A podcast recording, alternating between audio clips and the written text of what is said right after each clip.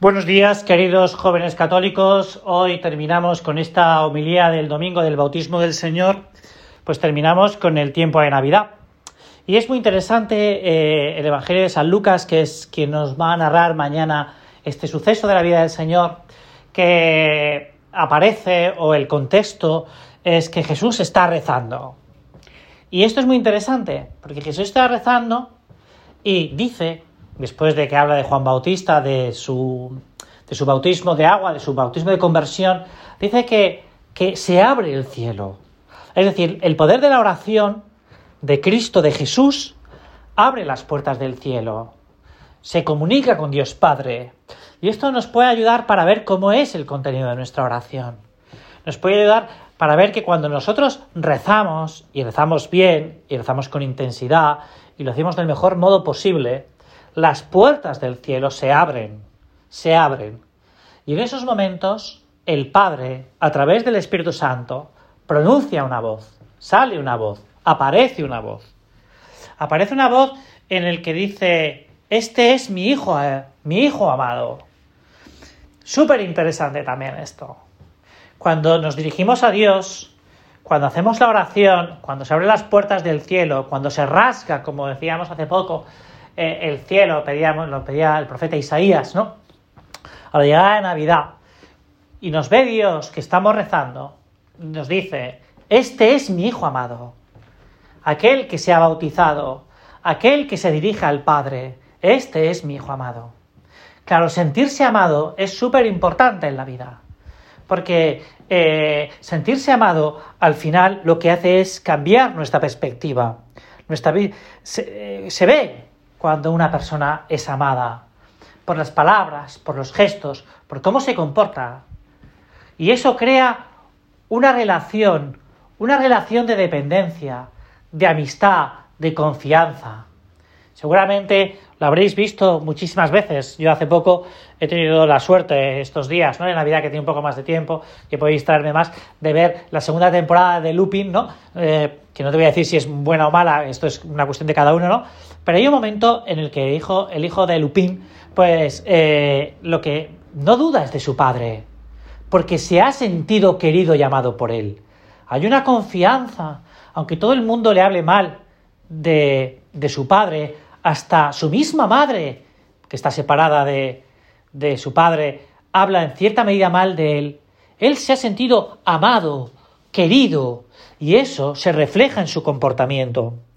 Cuando una persona se siente amada, vive de ese amor. Por eso el Padre, el Padre, lo que con esa voz, lo que dice es, este es mi Hijo amado, al que yo quiero, al que yo quiero. Y, y, ese amor, que es un don vivo y operante, porque el amor no puede estar muerto, es lo que hace que sea transformante, transparente. Es lo que hace que el Hijo, el Hijo, transparente con su vida el amor que tiene a Dios Padre.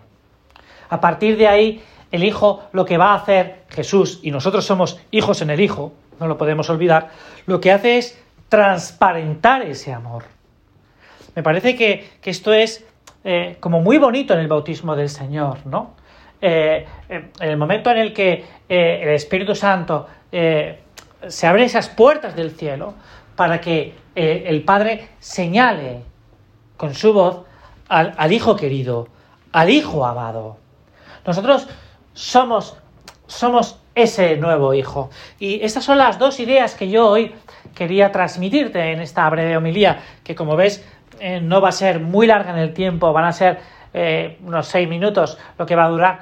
Eh, esa, es, primero, en que la oración lo que hace es rasgar las puertas del cielo, abrir el cielo para dirigirme ahí al Padre.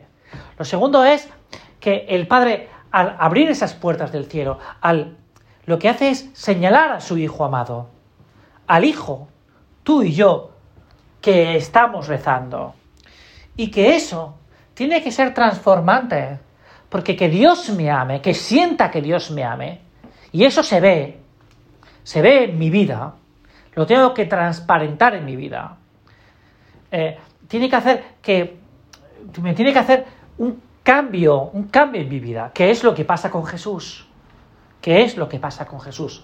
no hay más que ir al huerto de Getsemaní para acordarse de que Jesús, en esos momentos, lo que es que se dirige otra vez al Padre y le dice que no se cumpla mi voluntad, sino la tuya, Padre mío, Padre mío. Y que en el momento de la cruz, en el momento de la cruz, lo que siente es el abandono del Padre. En cierta medida. Dios mío, Dios mío, ¿por qué me ha abandonado? ¿no? Eh, se siente. Pero la vida de Jesús es mirar siempre a ese amor del Padre al Hijo. Bueno, lo digo porque a veces en la oración nos puede pasar y, no nos, y podemos no darnos cuenta que humanicemos tanto la oración que no nos demos cuenta de esta grandeza de que se abre el cielo y de que es Jesús y que es el Padre el que, el que me señala. Bueno, pues mañana, en este día tan bonito del bautismo del Señor, con el cual se cierra este tiempo litúrgico tan maravilloso que es la Navidad, nos tenemos que sentir muy hijos en el Hijo, hijo en el que acaba de nacer, en el que acaba de visitar, el Emmanuel, el que se ha hecho como nosotros, del que participamos nosotros de su filiación. Somos hijos en el Hijo, hijos amados en el Hijo. Y, y, seremos amados en el Hijo cuando nos identifiquemos con Cristo. Ipse Christus, el mismo Cristo soy yo, cuando mi vida es sentirme querido y amado por el Padre y yo querer y amar al Padre.